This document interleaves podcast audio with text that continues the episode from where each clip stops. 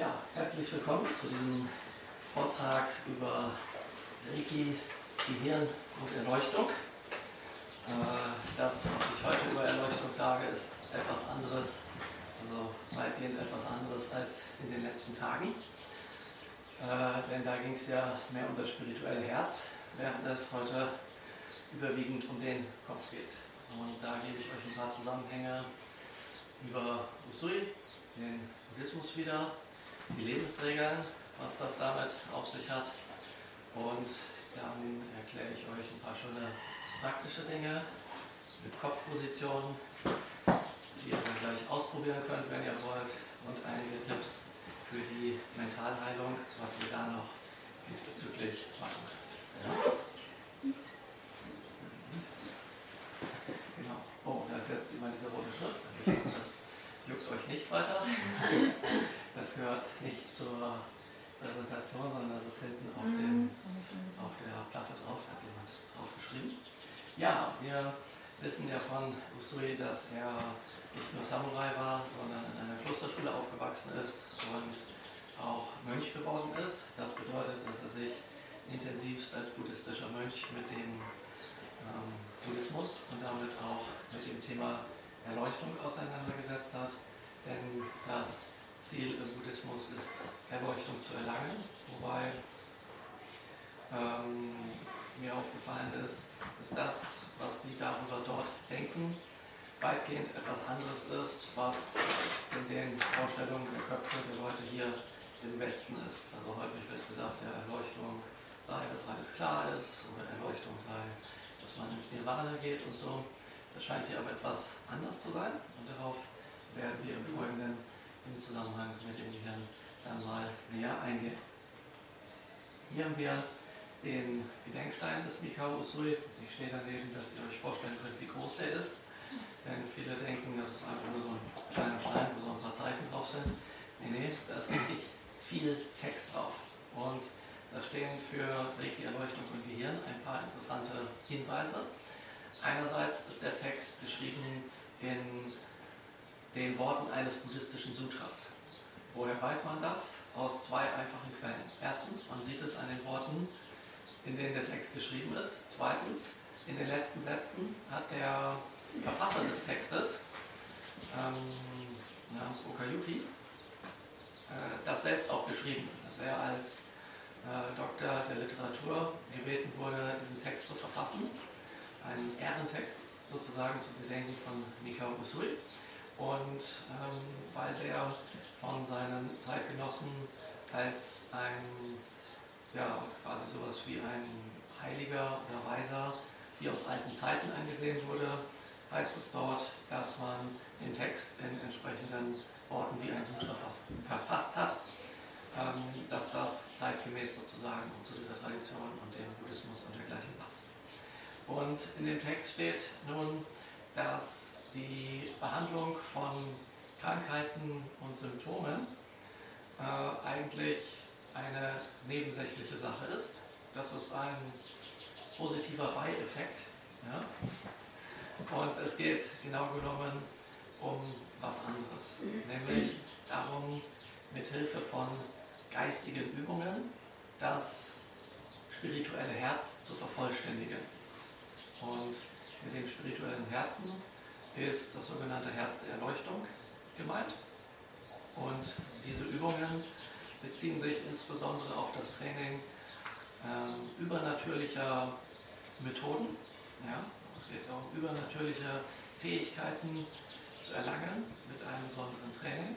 Und äh, dazu gehört unter anderem das Handauflegen mit Reiki, aber ebenso Meditation, Kontemplation, die Beschäftigung mit den Lebensregeln und diverse Techniken, die dahin führen. Allerdings bringen die ganzen Techniken nichts, wenn man nicht äh, laut dem Gedenkstein, was da steht, die entsprechende persönliche Entwicklung durchläuft. Ja? Gehen wir mal weiter. Hier haben wir die Lebensregeln, die ihr schon kennt. Und daneben ein kleines Bild zum Thema kontemplative Meditation, denn dieser Lebensregeltext besteht aus mehr als den Lebensregeln. Diese ersten zwei Füllungen hier sind quasi die Einleitung, um was es geht. Dann diese 1, 2, 3 sind die Lebensregeln als solches. Diese anderthalb Zeilen beschreiben, wie man das benutzt, was man damit tun soll. Und hier ähm, steht nochmal was über die Wirkung, wie die Methode heißt und wer das geschrieben hat. Und wir, wer das geschrieben hat, könnt ihr euch sicherlich denken. Erzähle euch das auch gerade ähm, nochmal, was da steht, während ich euch ein paar Sachen erkläre.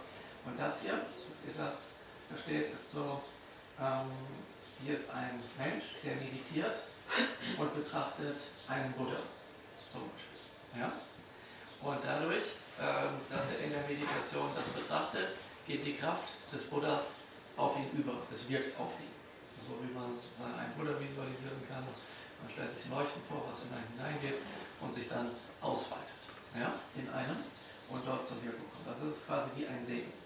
Dann kommt es im nächsten Schritt zu einer Verschmelzung, dass man sich vorstellt, dass dieser Buddha in einem drin ist und dass man das selber ist. Ja? Und schließlich ist man das sozusagen selber, dass das eins wird. Soweit verständlich? Das heißt, eine äh, kontemplative Meditation bedeutet, dass man erst etwas Externales betrachtet, verinnerlicht, sodass das ein Teil von einem selbst wird.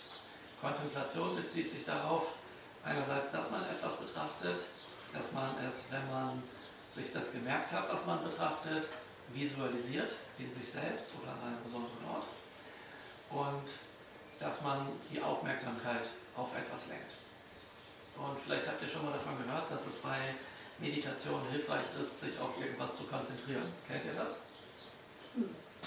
Dieses Konzentrieren ist äh, bedauerlicherweise eine Fehlübersetzung derer, die in, als äh, ja, früh in China waren und einerseits zum Glück die ersten Wörterbücher geschrieben haben. Das waren nämlich äh, Jesuitenmissionare, die waren in China und Japan und haben dann Wörterbücher geschrieben, um die Sprache zu lernen und dann zu missionieren.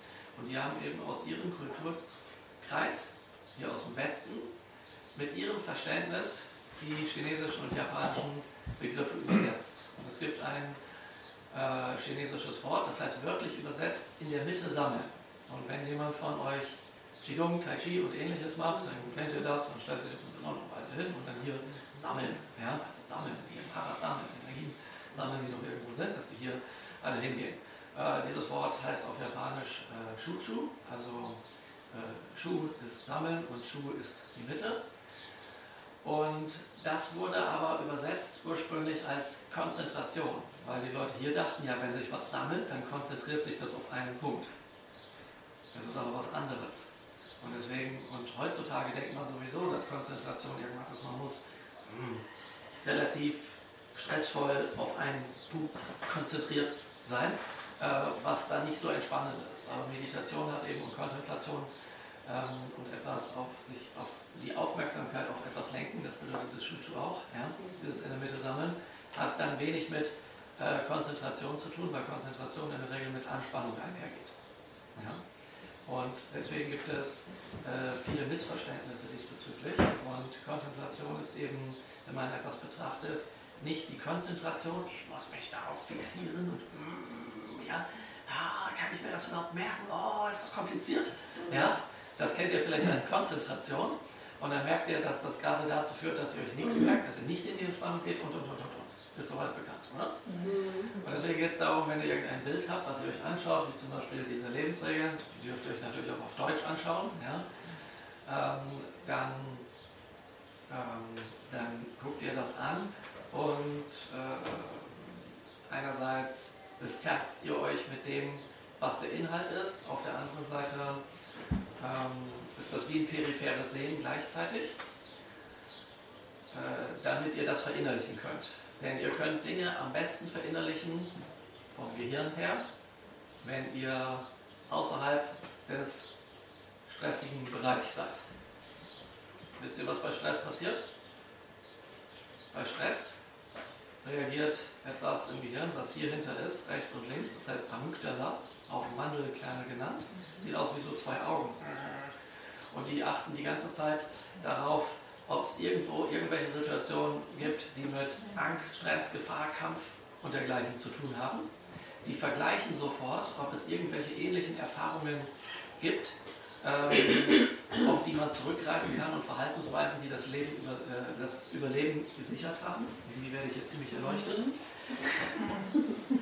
Das ist nicht immer hilfreich, vor allem wenn es irgendwann blendet ähm, oder zu warm wird. Und ähm, wenn dort etwas ist, was vergleichbar ist mit einer Handlung, die man schon mal vorher hatte, mhm. wird sofort binnen von einem Bruchteil von Sekunden gesamt, der gesamte Informationsfluss hierhin zu eurem Verstand, ja, eurem Denken abgebrochen, also einfach unterbunden und ähm, es werden, äh, werden einfach auf äh, antrainierte Programme zurückgegriffen, die dann durchgeführt werden. Und das nennt man affektives Handeln. Ihr kennt das mhm. Handeln aus dem Affekt. Wenn einer plötzlich richtig in die Decke geht und nachher berührt er selber, was er getan hat und der, der verspricht auch x-mal wieder, das tue ich nie wieder, aber wenn er wieder in dieser Situation ist, ist er wieder so drauf. Warum? Weil er immer wieder auf dieses, durch Stress, auf dieses Programm sozusagen zurückgreift. Ja, und was kann man da unter anderem machen? Ja, zum Beispiel meditieren und die Mentalheilung. Weil die, dieses Mantra der, ähm, des Mentalheilungssymbols Seiheki äh, ist, äh, besteht aus zwei Schriftzeichen, Sei und Heki, ganz normale japanische Wörter. Und ähm, wenn man dem Japanischen, beginnt man meistens hinten. Heki sind ähm, leidbringende Gewohnheiten.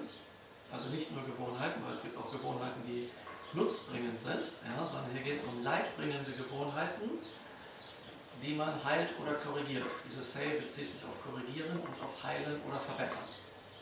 Ja? Und äh, das beschreibt diesen Zusammenhang. Ich habe mal irgendwo gehört, dass Usui gesagt haben soll, ich weiß nicht mehr, ob ich das her habe, aber ich habe es gehört, dass Usui gesagt haben soll, dass man sich beim, ähm, bei seiner spirituellen Entwicklung, bei den geistigen Übungen, äh, mit dem Gehirn beschäftigen soll. Das habe ich dann wortwörtlich genommen, was ich dann gemacht habe, und darüber erzähle ich euch halt heute ein bisschen was. Und äh, damals wusste man aber noch nicht so viel über das Gehirn wie jetzt. Also das mit der Amygdala und dergleichen war in Usulis Zeiten noch nicht bekannt. Das ist relativ neu. Ja? Aber wenn man diese Dinge, die es da gibt, ähm, sich anschaut mit dem Gehirn äh, und das mit Reiki kombiniert und mit den Methoden, dann versteht man erstens mehr und zweitens äh, können wir aus Reiki unglaublich viel rausholen. Also ihr könnt beispielsweise äh, in, in einer oder mindestens in wenigen Anwendungen von Mentalheilungen ähm, eine Existenzangst einfach wegmachen. Ja? Das ist denkbar. Äh, auch andere Ängste. Also ich habe bei mir selber Existenzangst wegbekommen ich habe Höhenangst wegbekommen. Wie habe ich das getestet? Also ich wusste irgendwann, äh, also als Kind hatte ich keine Höhenangst, dann wusste ich irgendwann, ich habe Höhenangst. Dann bin ich in den Hochseil-Klettergarten gegangen. Auf vier Meter Höhe habe ich erstmal tierisch geheult.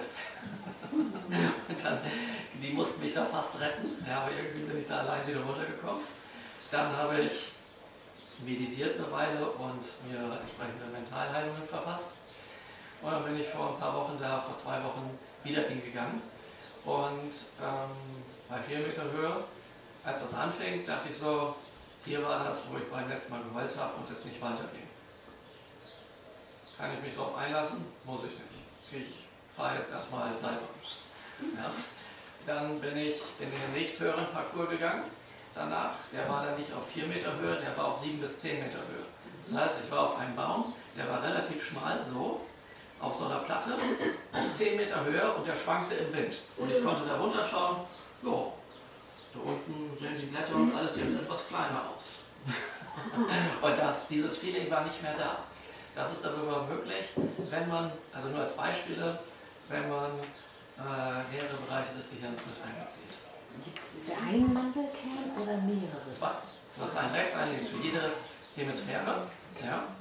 Und die Hemisphären, also diese Gehirnhälften, sind verbunden durch so ein Verbindungsglied. Das sieht aus wie so ein Schwamm, was in beide Seiten reingeht. Und das nennt man Corpus callosum. Und äh, das sorgt dafür, dass, wenn du guckst, du beide Augen auf einen Punkt gehen. Angenommen, man würde euch das Corpus callosum ausbauen, und es gibt aus schulmedizinischer Sicht Situationen, wo das hilfreich ist, zum Beispiel bei Epileptikern, ja, kann das mal sinnvoll sein. Dann würdet ihr, wenn ihr ein Buch aufschlagt, mit dem einen Auge die Seite sehen und mit dem anderen Auge die Seite. Dann könnt ihr beide Seiten gleichzeitig lesen und danach das in Reihenfolge jemandem erzählen. Cool. Da gibt es ja so ähm, Autisten, ganz berühmte, wie Kim Peek und so, den hat man über einen hat man über Rom geflogen mit einem Hubschrauber, eine halbe Stunde, einmal, rüber, einmal quer rüber geflogen. Dann hat man dem eine 8 Meter breite Leinwand gegeben und einen Stift oder mehrere Stifte. Und dann sollte er aufmalen, was er gesehen hat. Und er fing dann zentral mit dem Vatikan an, mit dem Petersdom. Und äh, was die Leute erst einmal verwundert hat, war, dass er nicht nur eine Skizze davon machte, sondern er malte das genau. Und er hat in 3D das gemalt, obwohl er den nur von einer Seite gesehen hat, hat er das in 3D gemalt und er hat jedes Detail und jedes Fenster mit jedem Mosaik eingezeichnet. Und nach vier Stunden hat er komplett Rom mit allen Straßen, allen Häusern ohne Ausnahme aufgemalt. Das äh, man, äh, gab es eine Dokumentation drüber, ich glaube, ich habe Ja, ja, gesehen. das, wenn ihr euch das, das könnt ihr auf YouTube euch angucken. Genau, mal Kim das sowas Wahnsinn. ein. Ja. Das ist der helle Wahnsinn. Ja, also da, da gibt es interessante Sachen. Und ähm, äh, daher weiß man, dass das Gehirn zu diversen Sachen in der Lage ist. Und diverse Sektengurus haben sich damit ja auch beschäftigt und äh, meinen dann eine wissenschaftliche Kirche gemacht zu haben. Und deswegen ist wiederum die Idee, dass man ein Optimum aus dem Gehirn rausholt, äh, in Verruf geraten, weil das ja gleich so sein würde, dass man zu irgendeiner modernen Religion da äh, angehört oder sowas. Aber davon sollte man sich eigentlich äh, nicht beeinflussen lassen, denn wenn man sich so anschaut, was mit Gehirnforschung und dergleichen möglich ist, ohne dass es kompliziert wird. Also wenn man das einfach, äh, dieses Fachgesimpel, runterbricht und übersetzt in relativ normales Deutsch, so wie ich das jetzt teilweise tue, dann ist das gar nicht so kompliziert. Also sozusagen eine Einladung an euch, dass ihr euch damit beschäftigt. Ja. Hast du, wenn ich das kurz fragen darf, hast du einen, einen Rat, wie, was, ähm, ich sage mal, ich tun kann, wenn ich merke, das, was du mit der Amygdala da beschrieben hast, dieser Abbruch zum Verstand und das Zurückgreifen auf alte Programme, wenn ich merke, dass das passiert, wie ich da rauskomme? Ja, das ist Prävention. Indem du dich mit diesen Lebensregeln da beschäftigst, das anwendest, was da steht und was ich gleich erkläre, indem du äh, meditierst mit den Lebensregeln, wie das da steht, oder weitere Meditationen, die da hilfreich sind, anwendest. Und indem du dir Reiki gibst, ähm, ganz viel auf dem Kopf. Ich erkläre euch, ich erkläre euch nachher die Kopfposition, also alle Fragen, quasi den ganzen Vortrag. Äh, das damit bekommt quasi der physische Teil vom Gehirn Reiki und über die Mentalheilung bekommt das, was im Gehirn, worauf wir zugreifen, Reiki. Und das ist ja nicht der physische Teil. Ja?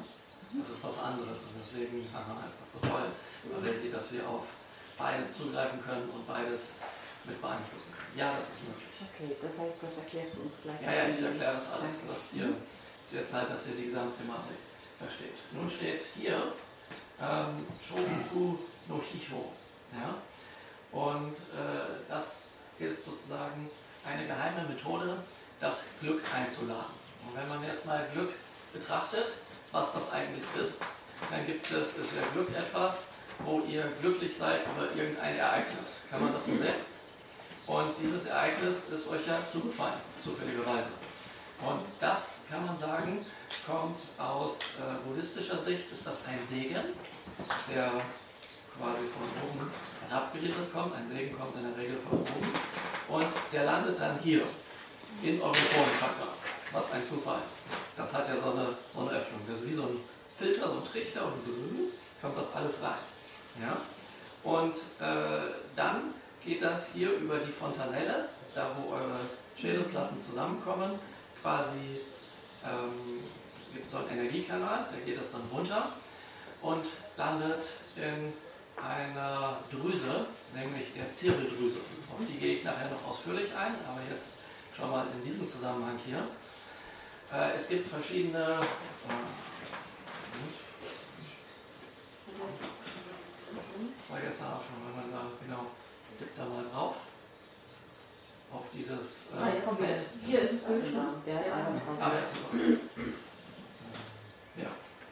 Wenn man den länger nicht äh, bedient, dann geht er irgendwann aus. Ähm, es gibt im Gehirn und im weiteren Bereich des Körpers verschiedene Drüsen und diese sind unter anderem dafür zuständig, dass Hormone ausgeschüttet werden. Und besonders im Bereich des Gehirns gibt es verschiedene Arten von Hormonen, die verdammt glücklich machen. So gibt es zum Beispiel ein Hormon, das heißt Oxytocin. Das äh, ist besonders bekannt erstmal dadurch geworden, dass man sich überlegt hat, wie kommt es, dass wenn eine Mutter ein Kind gebärt und dabei Schmerzen hat oder das unangenehm ist, dass sie das Kind nicht einfach abstößt. Und der Grund dafür ist der, dass ganz viel von diesem Oxytocin ausgeschüttet wird. Das ist als äh, Bindungshormon bekannt, sodass man sofort eine ganz starke Verbindung zu dem Kind spürt. Ja? Und ähm, dann hat man festgestellt, dass das gleichzeitig das Hormon ist, welches Verliebtheitseffekte, also Verliebtheit, auslöst, dass man Schmetterlinge im Bauch hat, dass man kuscheln möchte, dass man nähern möchte, dass man sich geborgen fühlt und diese ganzen Sachen. Das heißt, wenn ihr kuschelt, ja, zum Beispiel, und ihr fühlt euch dabei gut und so, dann wird dieses Hormon produziert und das führt sofort zu Glückszuständen. Das ist aber nicht alles, was da passiert, sondern das ist die Voraussetzung dafür, dass, wie auch andere Hormone, das ist nur ein Beispiel, ein anderes wäre zum Beispiel Melatonin, welches ähm, nicht nur für den Schlaf- und Wachrhythmus zuständig ist, sondern für äh, das, wie zum Beispiel von euch Frauen die Menstruation abläuft, ob das mehr oder minder angenehm ist ähm, und solche Sachen. Also da gibt es eine ganze Bandbreite an, an Wirkungen, was das in euch auslöst. Nur der Haken ist der, wenn ihr das Oxytocin mit den Schmetterlingen nicht habt, also gar nicht, ja, dann äh, gibt es eine größere Neigung zum Soziopathen. Zum was? Zum Soziopathen Oh, äh, weil äh, ihr dann ähm, quasi kein Mitgefühl habt. Und der Buddhismus wird viel von Mitgefühl gesprochen. In den Lebensregeln gibt es das. Äh, heute äh, na, sei nett zu den Wesen und zu dir. Ja? Und äh, diese Idee, zu jemandem nett sein zu wollen, äh, rührt ja daher, dass man ein äh, angenehmes Gefühl anderen Wesen gegenüber hat. Und dieses Gefühl entsteht durch ein Hormon. Ja? Also da zwischen Gefühl und Hormon ist immer ein Zusammenhang. Soweit einleuchtend. Und wenn das fehlt, ist ungünstig. Und wenn ihr zum Beispiel einen Melatoninmangel habt, dann führt das zu Depressionen. Also genau das Gegenteil von einem Glücksgefühl. Es ist also hilfreich, äh, den Körper zu animieren, diverse Hormone zu produzieren. Einige davon sind in Übermengen ungünstig, wie bei der Schilddrüse zum Beispiel. Andere sind in Übermengen sehr nützlich, um in sehr schöne Zustände zu kommen, die man dann als Erleuchtungserfahrung bezeichnen kann, weil die, diese, das Feeling, was ihr habt mit den Hormonen, ist die Grundlage für äh, übernatürliche Fähigkeiten, von denen ähm, von Usui gesprochen wurde und was wir auf dem Bedenkstein sehen. Das heißt, da steckt schon in dieser ersten Überschrift geheime Methode zum Einladen des Glücks sehr viel drin. Das heißt, wenn wir die kontemplative Meditation machen, mit den Lebensregeln zum Beispiel, Mentalheilung, Reiki geben, dann äh, passiert das, was ich euch jetzt etwas äh, psychoneurologisch oder wie man das nennt, beschrieben habe. Ja? Oder bio, bio, bio, biopsychologisch. Dann haben wir hier diese nächste Zeile. Äh, Manbyo no Reyaku. Das hier ist eine Kräutermedizin, die spirituell ist, also eine spirituelle Kräutermedizin zum Heilen äh, von 10.000 ähm, Krankheiten im Bereich von Körper, Geist und Sinn. Dieses Zeichen hier bezieht sich auf Krankheit von Körper, Geist und Seele. Das ist ein Zeichen, was das alles beinhaltet. Das heißt, wenn man sagt einfach nur Krankheit, dann denkt man, ja, was ist denn jetzt mit den psychischen Krankheiten oder Störungen? Ja, die sind da inklusive in diesem Zeichen. Das finde ich ganz spannend, weil man hätte genauso auch ein anderes Zeichen nehmen können, aber es wurde das genommen, dass das wirklich allumfassend beinhaltet. Ja? Und das hier ist 10.000. 10.000 bezieht sich einfach auf eine auf unendlich viel, also auf ganz, auf, auf alles. Ja? Und jetzt ähm, gibt es Kräuter, man kann Kräuter einnehmen, die gewisse äh, Wirkungen auf den äh, Körper haben, die beruhigend wirken, die erheiternd wirken, die fiebersenkend wirken und und und und und. Es gibt auch solche, die in ekstatische Zustände bringen, äh, führen, äh, wie zum Beispiel Fliegenpilze. Da ist der Grundstoff für LSD drin, ja, auch wenn das synthetisch hergestellt werden kann. Sollte man Junkies nicht unbedingt erzählen. Ich hoffe, hier ist jetzt keiner. und äh, ja, die können euch in der Bratpfannenbrutze, da hat mir mal einer erzählt und seid ihr erstmal weg vom Fenster. Aber wenn ihr davon zu viele isst, ist das auch tödlich. Ja, das ist ungünstig. Und deswegen ist bei Fliegenpilzen Totenkopf ein Pilzgut. Was? Ungünstig ist gut. Ja. Vorbei ist vorbei. Na, nur, ob das jetzt günstig oder ungünstig ist, kann man dann auch wieder diskutieren. Ja, genau. Das, deswegen, das ist, äh, das ist die Frage. Aber das müssen wir jetzt nicht vertiefen, wie günstig das ist, durch einen Fliegenpilz ähm, äh, ins Licht zu gehen. ja, äh, also und hier geht es darum, dass man etwas Spirituelles hat. Spirituell bezieht sich ja auf, auf Geist. Ja? Dieses, dieses Rei von Reiki. Äh, wisst ihr, was das, was das neben dem Begriff spirituell bedeutet? Also wenn ihr einem Japaner in Japan von Reiki erzählt, ihr praktiziert Reiki, dann und der weiß nicht, dass es eine Reiki-Heilmethode nach Usui gibt, dann denkt er erstmal, äh, wir sind Dieben drauf. Ja? Äh, äh, ja, es geht um Poltergeister, Totengeister und solche Geschichten. Ja? Das hängt damit auch zusammen, weil alles, was ähm, lebt und keinen physischen Körper hat, ist erstmal ein Rei, ein Geist. Und Laien wissen nicht so viel über die guten Geister, weil wir einfach mehr Filme über die unguten Geister haben, die einen großen Teil der Bildung von vielen Leuten ausmachen. Teilweise ist das nützlich, teilweise nicht.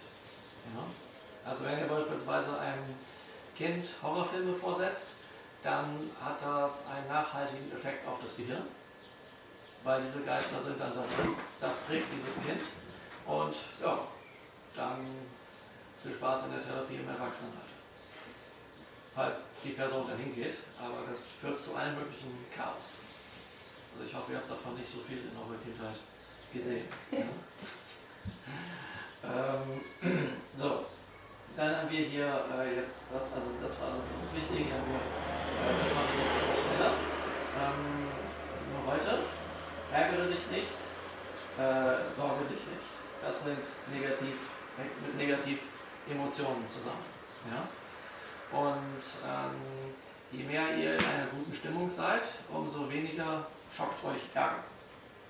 Ja? Äh, deswegen ist es gut, den Geist, das Herz in eine den Körper regelmäßig in eine positive Verfassung zu bringen, durch meditative Tätigkeit, durch Reiki, durch Bewegung und solche Sachen. Ja? Ähm, damit ein das nicht so juckt und dass man äh, so in seine Ruhe kommt, jetzt ein Teil auf deine Frage, die Meditation kommst du in einen inneren Frieden, dass du besser darüber nachdenken kannst, wenn Stress sich als Impuls bei dir nähert. Ja? Das heißt, wenn ihr sowieso schon gestresst seid, dann ist der Ausraster schneller da und ihr könnt weniger tun. Meditiert ihr aber regelmäßig, das heißt am besten jeden Tag, und ich kann euch auch gerne sagen, wie ihr das effektiv machen könnt, dann äh, werden stressige Situationen nicht so gravierende Wirkungen haben und ihr könnt besser damit umgehen. Das ist also Schritt 1. Und wenn ihr sagt, ja, meditieren ist toll, finde ich auch toll, aber wenn das länger ist als fünf oder zehn Minuten, kriege ich die Krise. oder ich kann mich nicht konzentrieren. Dann erstens, macht nichts, wenn ihr euch nicht konzentrieren könnt. Ihr sollt euch gar nicht konzentrieren. Ihr sollt ja nur die Aufmerksamkeit irgendwo lenken. Und wenn dabei andere Gedanken kommen, ist das normal, denn ein Zen-Mönch braucht etwa 20 Jahre, bis er mal seinen Kopf für eine Minute leer kriegt.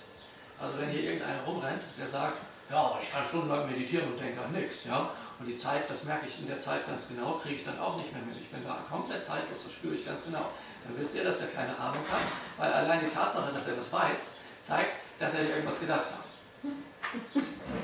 Wenn die Zeit weg ist in der Meditation oder in irgendeinem Zustand, dann wisst ihr nichts davon. Dann, wenn danach ein Wecker klingelt, wundert ihr euch nur danach, ähm, warum so viel Zeit in so kurzer Zeit vergangen ist oder umgekehrt. Und das wisst ihr eigentlich auch nicht.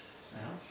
Also daran könnt ihr sehr schnell testen, ob jemand, ähm, wenn er von seiner Meditationserfahrung spricht, ähm, und dann da voll in Rage ist, ob der jetzt gerade seiner eigenen Verblendung neue Namen gibt oder ob der wirklich was weiß. Und dann, Wie kann man denn diese Zeit werten? Also ich meine, mir Ja, ist das auch schon mal passiert. Okay, also das da gibt es nichts zu bewerten. Das Ziel des Buddhismus ist, ein Teil des Weges zur Erleuchtung ist, dass du aufhörst zu bewerten. Denn sobald du etwas bewertest, hängst du da eine Emotion dran. Das wiederum führt zu einer Handlungsmotivation. Die Handlung führt zu einer neuen Situation und die ist vielleicht günstig oder ungünstig. Und wenn sie ungünstig ist, ist das ungünstiges Karma, was dabei rauskommt, nämlich die Ursache für eine neue Wirkung, die wieder eine neue negative Emo- Emotion wie Ärger und Sorgen mit sich bringt und so weiter. Das ist dann so ein Kreislauf. Und wenn es etwas Günstiges ist, äh, etwas Positives, wo du dich sehr darauf freust und dann enttäuscht wirst, das ist auch ungünstig. Ja? Deswegen ist es nützlich, sich zu freuen, ohne das überzubewerten. Also wenn es so ist, ist es so. Dann ist das so und dann freust du dich einfach, cool, ja, denkst du dir.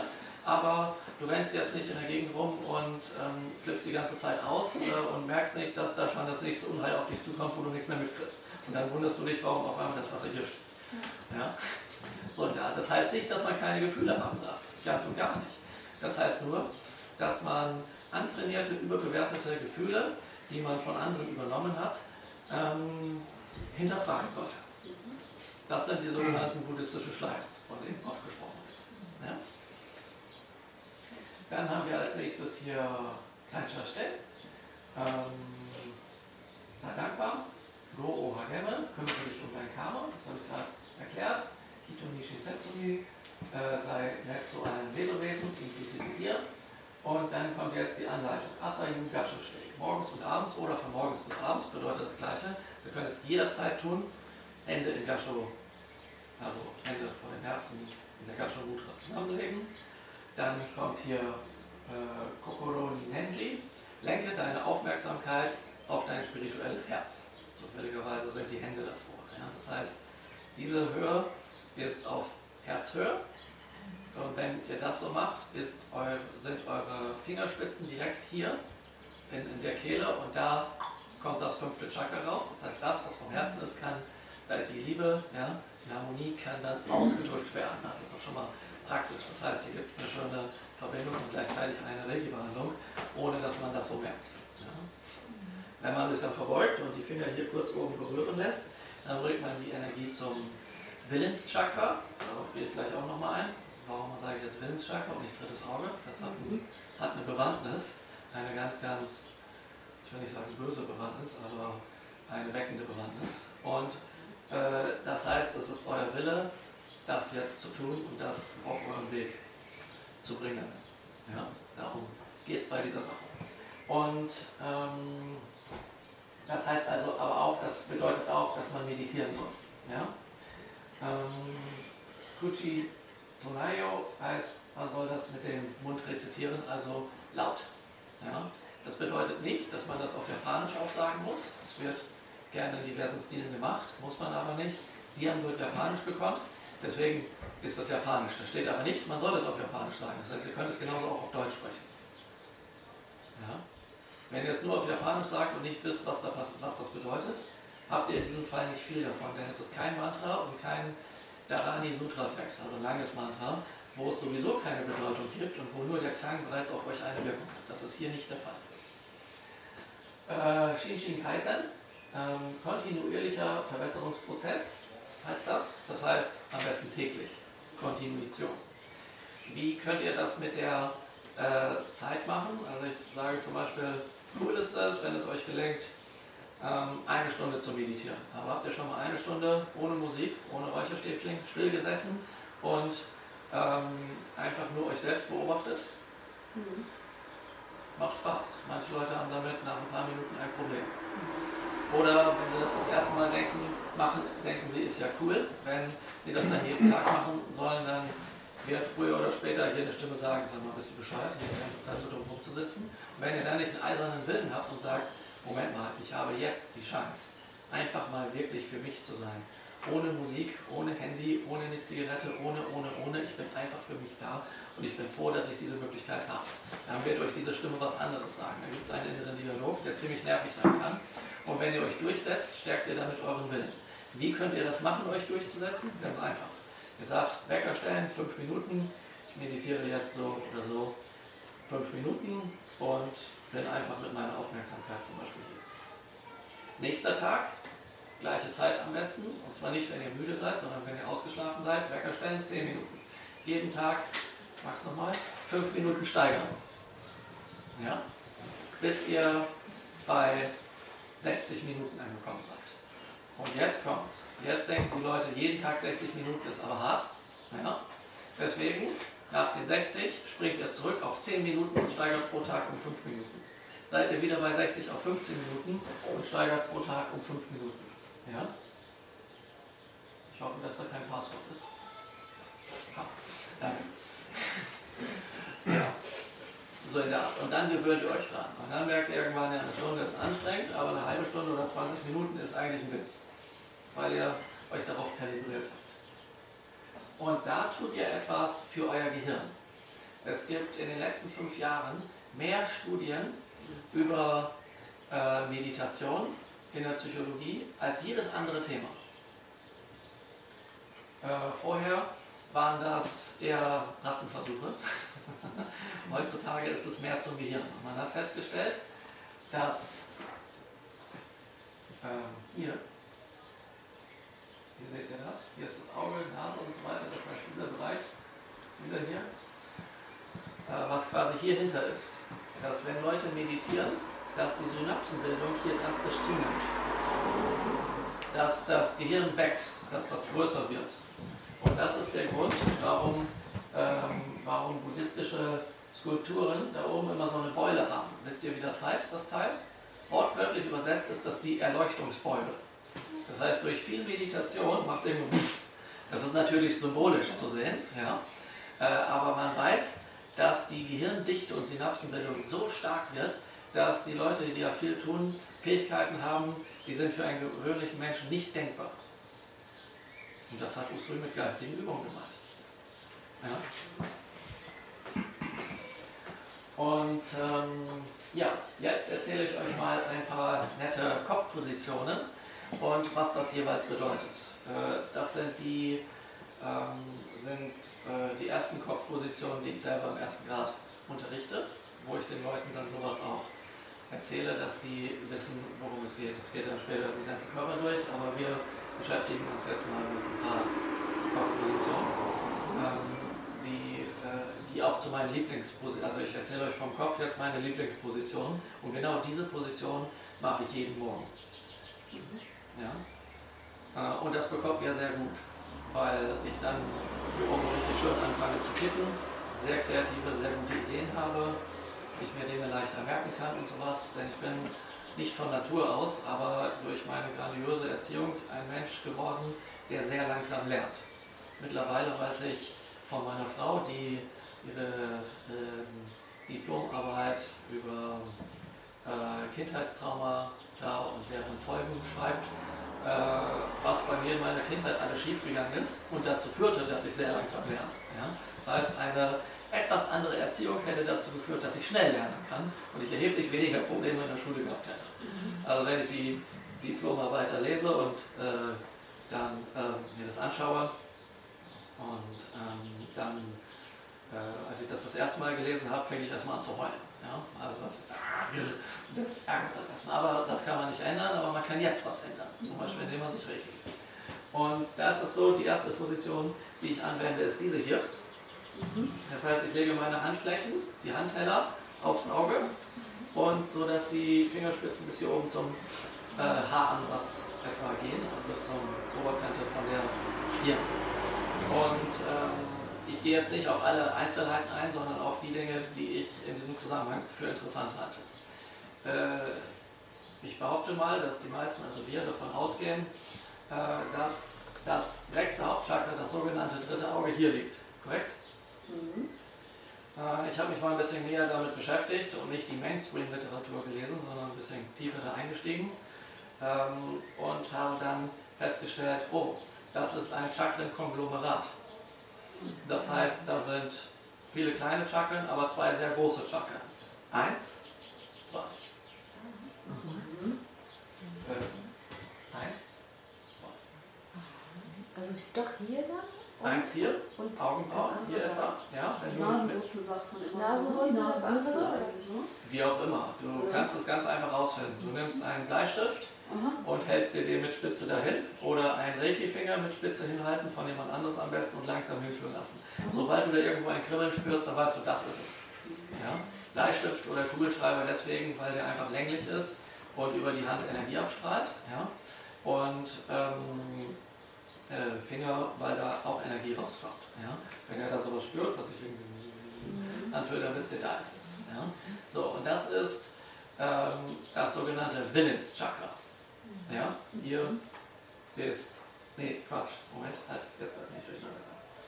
Ähm, also das eine Chakra, äh, nee, äh, das hier ist das Intuitionschakra, ja? und das hier ist das Willenschakra. Ja? Ihr guckt ja mit den Augen irgendwo hin. Zentral wie eigentlich, als würdet ihr aus der Nase rausschauen. Ja? Man sagt ja auch immer der Nase nach. Ja? Das ist quasi eurem freien Willen entsprechend. Ja?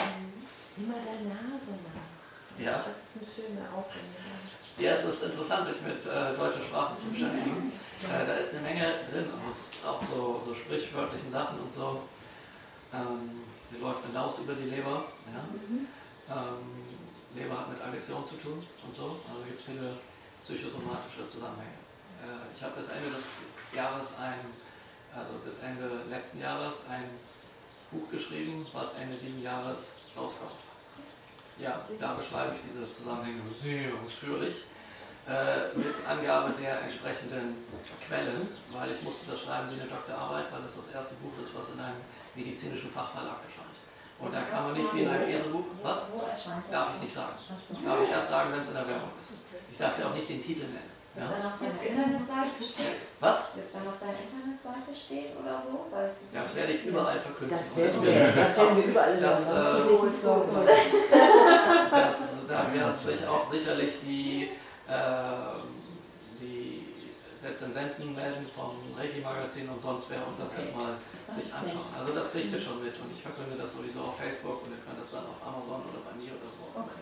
Aber es, das dauert noch, ähm, noch sieben Monate. Also ein Buch schreiben ist erheblich weniger aufwendig, als es dann zu verlegen. Ja. äh, nein, nicht ganz, also je nachdem, wer es schreibt, aber es, es ist einfach ein, es, es dauert einfach, würde ich damit sagen. Ja.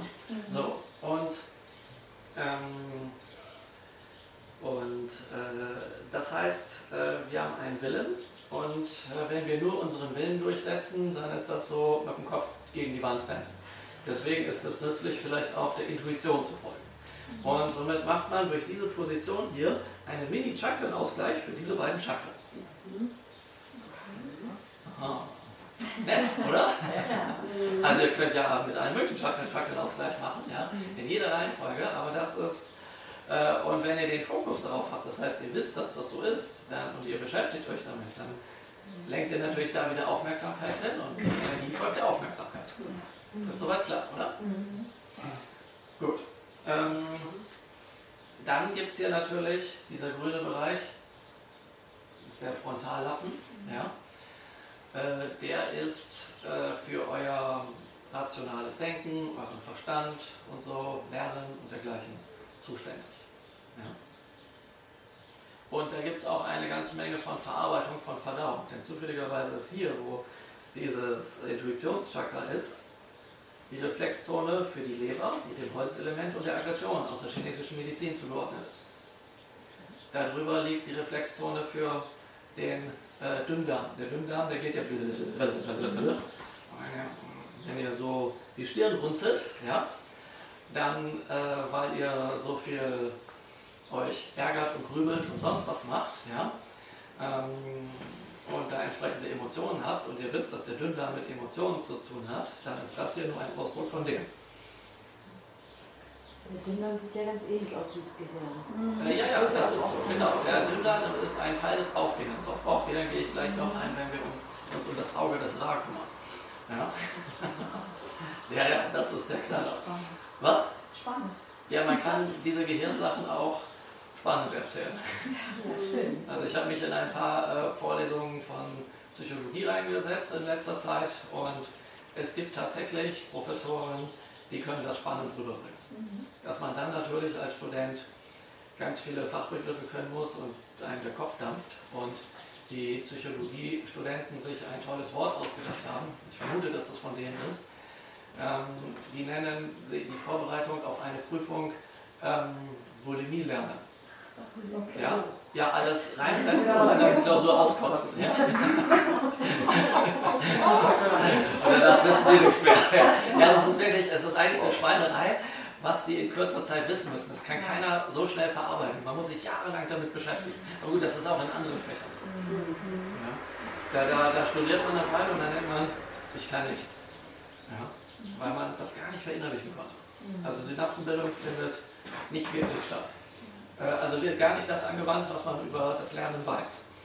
Komischerweise. Ja, es gibt auch einen Bereich des Lernpsychologie, also wie lernt man, das ist ganz fantastisch, aber es wird praktisch nicht angewandt im Studium. Ähm, gut, also das ist dieser Bereich und den, sorry, den können wir hier sehr schön ähm, mit versorgen, ja, dass der Verstand und alles äh, da erfrischt wird. Dann die nächste Position ist, jetzt wundert ihr euch vielleicht, ist äh, so. Das heißt, ich lege eine Hand, das ist einfach bequem, ihr könnt auch so machen, so wie es bequem ist. Ich lege eine Hand auf die Stirn und die andere Hand dahinter. Und warum habe ich jetzt hier eine Doppelbesetzung? Weil dieser Bereich einfach so wichtig ist, einerseits. Und weil hier oben Reflexzonen der sieben Hauptchakren sind, das heißt hier die Fontanelle, Nudalpunkt genannt, ja, ist das siebte Chakra. Das heißt, wir haben hier die Chakren äh, hier 1, 2, 3, 4, 5, 6, 7. Die sind da drauf. Das ist auch der Grund, warum äh, in manchen Reiki-Stilen die Mentalheilung mit hier oben gemacht wird. Aber es gibt noch einen anderen Grund. Ja, Ähm, du meinst jetzt die sieben Chakren. Die ja, wir ja haben, eins, äh, ja genau, eins, zwei, drei, vier, fünf, sechs, sieben ist hier als Reflexzone, genauso wie hier die Leber ist und hier die Okay. Reflexzone der Leber gibt es hier die Okay. Chakren nochmal als Reflexzone. Danke. Mhm. Ja? Und äh, das hat natürlich eine, eine, eine Wirkung hier auf diesen, also hier ist dieser Nodalpunkt, also dieser, diese Fontanelle, das hat hier natürlich eine, eine Wirkung auf, auf diese gesamten Bereiche, weil wir damit das gesamte System mit allen möglichen Themen erreichen und verstandesmäßig sehr gut uns anschauen können, ohne dass wir jetzt ein Abwasser haben müssen. Ja. Ähm, daher diese, diese Position weil weitere Teile des Gehirns bearbeitet werden. Von da aus nehme ich die Hand und lege die einfach hier hinter. Also den Teil habe ich hier wieder. Ja. Denn hier oben drauf, ähm, das sind diese Streifen hier, da haben wir, ähm, da haben wir äh, Motorik, Reflexe und all solche Sachen. Das heißt, wie könnt ihr euch bewegen? Wie schnell lernt ihr eine neue Bewegung und sowas? Ja? Wie geht ihr mit eurem Körper um? Das ist da. Das heißt, es ist auch äußerst gut, Leute, die Bewegungsprobleme haben, zum Beispiel nach einem Schlaganfall, intensivst das Gehirn mit Reiki zu versorgen, weil dann da einiges geht. Ja? Und wenn ein Körperteil ausfällt aus irgendeinem Grund, wird der äh, Gehirnbereich des anderen Körperteils diese Funktion übernehmen und schiebt die ganzen Informationen da rein. Behandelt ihr da also viel, dann führt das dazu, dass das schneller geht. Und dass ihr, aber wenn ihr keinen Schaden habt und ihr behandelt da viel, also ich mache jeden Morgen fünf Minuten jeweils jede dieser Positionen, dann äh, oh, merkt ihr schon, was passiert nach einer Weile. Das heißt, wenn du hier bist, machst du einfach nur so. ja, genau. Die, die lässt du liegen und die andere gehst du dann. Ja, aber wenn dir das bequemer ist, kannst du das auch machen. Wenn du sagst, du willst, willst so behandeln, kannst du das auch machen. Das ist natürlich deine Freiheit. Das ist einfach meine persönliche Art, wie ich herausgefunden habe, dass es mir gut tut und so bringe ich das im ersten Mal. Ja? Ähm, du sagst uns gerade Schlaganfall. Ähm, kann das auch helfen, wenn jemand einen Schlaganfall vor zwei, drei Jahren hatte? Das kann immer helfen. Weil ich hatte zum Beispiel, soweit ich weiß, keinen Schlaganfall und mir hilft es auch.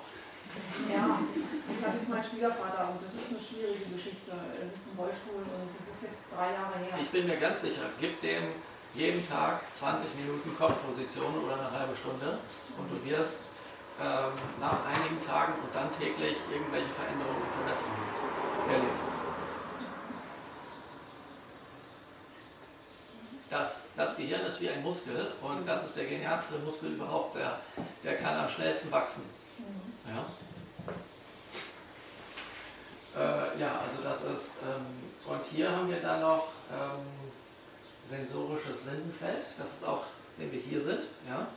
Ähm, das heißt, alles, was mit euren äh, Sinnen zu tun hat, die jetzt nicht das Sehen betreffen, ja?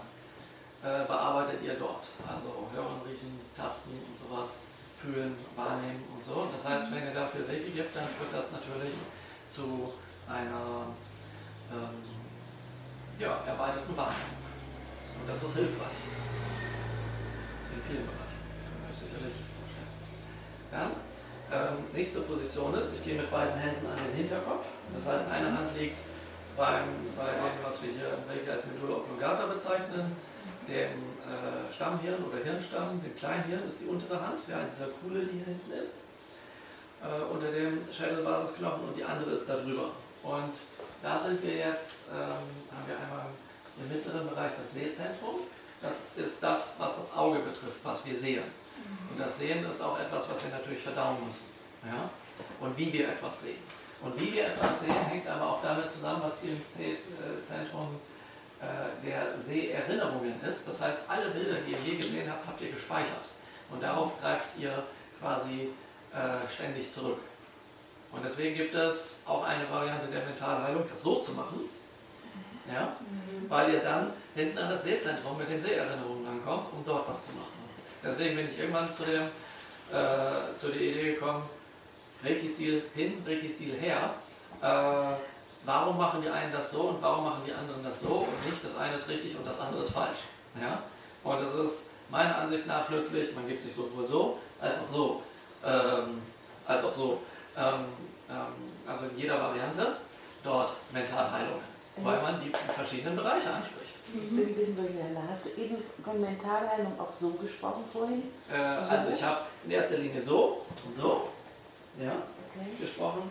Das sind die Varianten, die ich kenne und dann noch eine Variante ohne Berührung. Ja.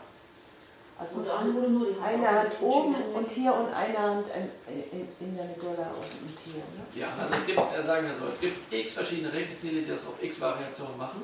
Meine Empfehlung ist die, ob ihr das nun so macht, ob ihr das so macht, ob ihr das so macht, ja?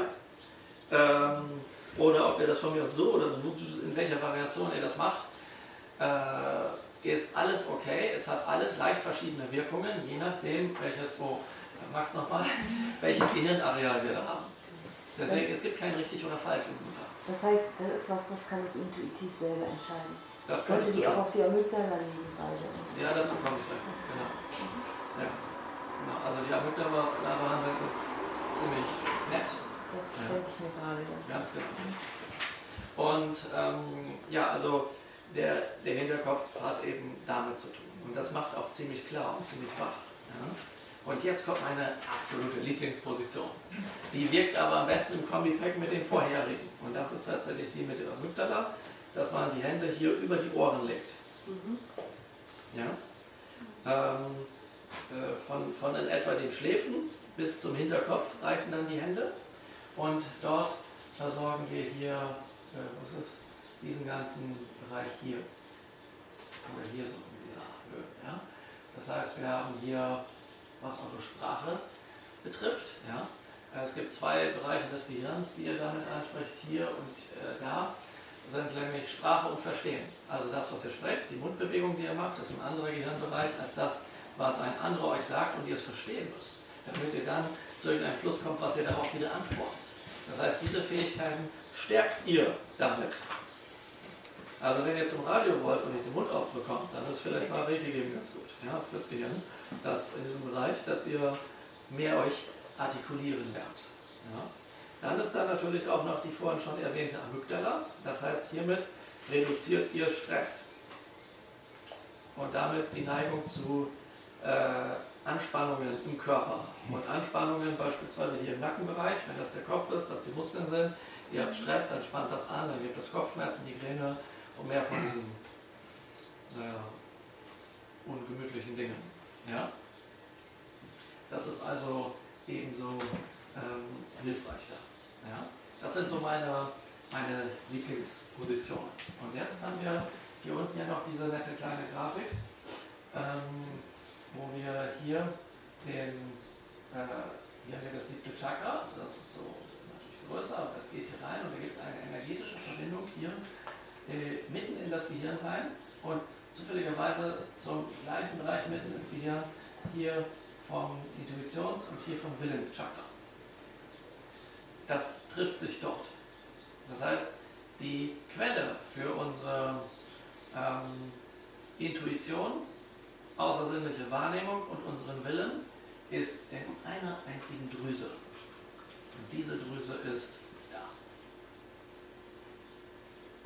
das. Ist das Auge des Ra. Ihr seht links eine Hieroglyphe und rechts einen Querschnitt, einmal senkrecht, zack, durchs Gehirn, mitten durch die Zirbeldrüse. Woher wussten die Ägypter, dass das exakt gleich aussieht? Nett, oder? Du auf Google suchen. Das ist, gib, gib in Google Zirbeldrüse ein. Ich habe das auch da äh, von der Bilder. Hast du eine viel bessere Qualität als auf Okay. deinem iPad. Ich wollte es mir nur zur Erinnerung. Ja, ja, ja, ja, macht nichts. Ähm, äh, ja, also das äh, ist, ist ein Phänomen. Ja? Also genau diese, diese Konturen hier, da, hier, dieses Snap hier und so. Das geht dann da lang. Ähm, und dieses Auge des Ra oder die Zirbeldrüse ist in verschiedensten Ländern dieser Welt bekannt. Im Taoismus heißt das Nivan-Palast. Ähm, sonst in China heißt es das Auge Gottes. Ja? Äh, Ra in Ägypten ist der Sonnengott. Ja? Ähm, also wenn man in China Himmelsauge sagt und in Ägypten Sonnengott, dann hängt beides irgendwie mit dem Himmel zusammen. Nur dass in Ägypten die Sonne etwas präsenter ist. Ja? Und die scheint ja hier komischerweise auch drauf. Ja? Und äh, in, ähm, im Brahmanismus, äh, also äh, Hinduismus, äh, nennt man das das Auge des Brahman. Also das ist deren Schöpfergott sozusagen. Ja? Äh, das heißt, in den Bereichen, wo ihr irgendwelche Mysterienschulen oder Magie oder Schamanismus und dergleichen, was es da gibt, habt, kennen die das.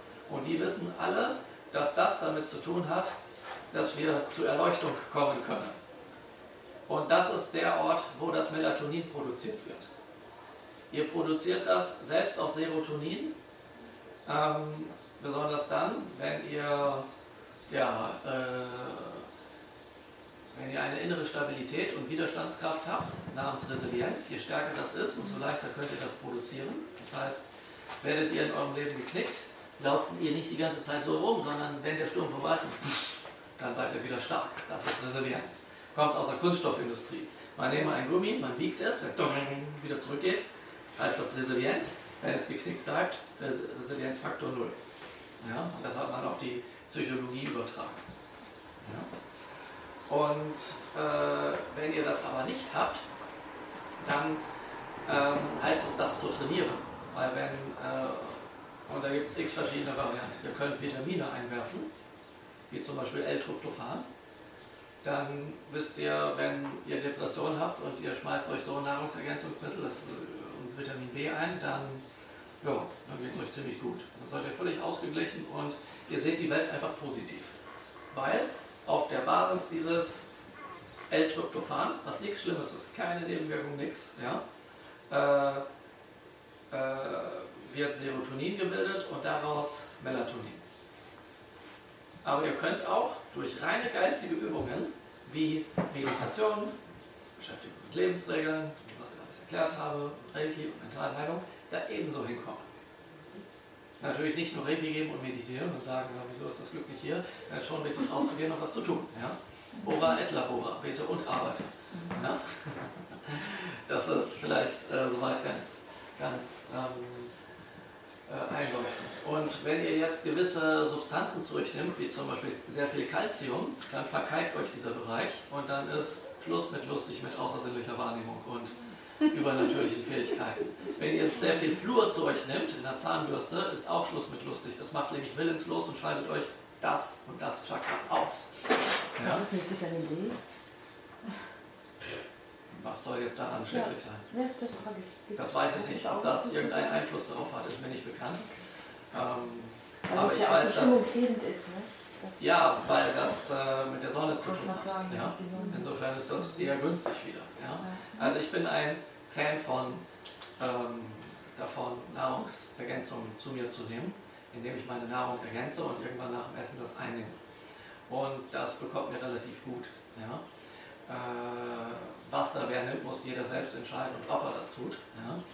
Aber äh, das hat in jedem Fall eine Wirkung, doch das ersetzt wiederum äh, nicht eine gesunde Lebensweise, die Usui empfohlen hat. Aber Usui ist wahrscheinlich an einem Schlaganfall gestorben und das wiederum hat unter anderem äh, mit Ernährung zu, hängt mit Ernährung zusammen. Und nach dem Erdbeben 23, wo es den Leuten wirklich schlecht ging, hat er sich sicherlich nicht wie ein Pascha ernährt.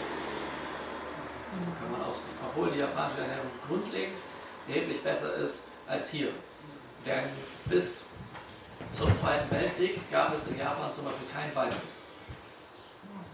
Erst als die Amis nach dem Krieg Mehl gebracht haben, wussten die auch nicht, was sie damit machen sollen. Deswegen schmeißen sie das mit, ähm, mit Garnelen und sowas in eine Bratpfanne und machen sich so eine Pfannkuchen raus. Aber sonst essen die kaum Weizen. Deswegen ist deren Haut auch anders und so. Ja.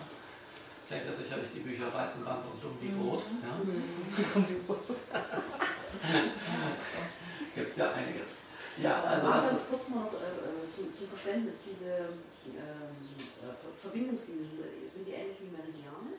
Das sind keine Meridiane, das sind energetische Verbindungen.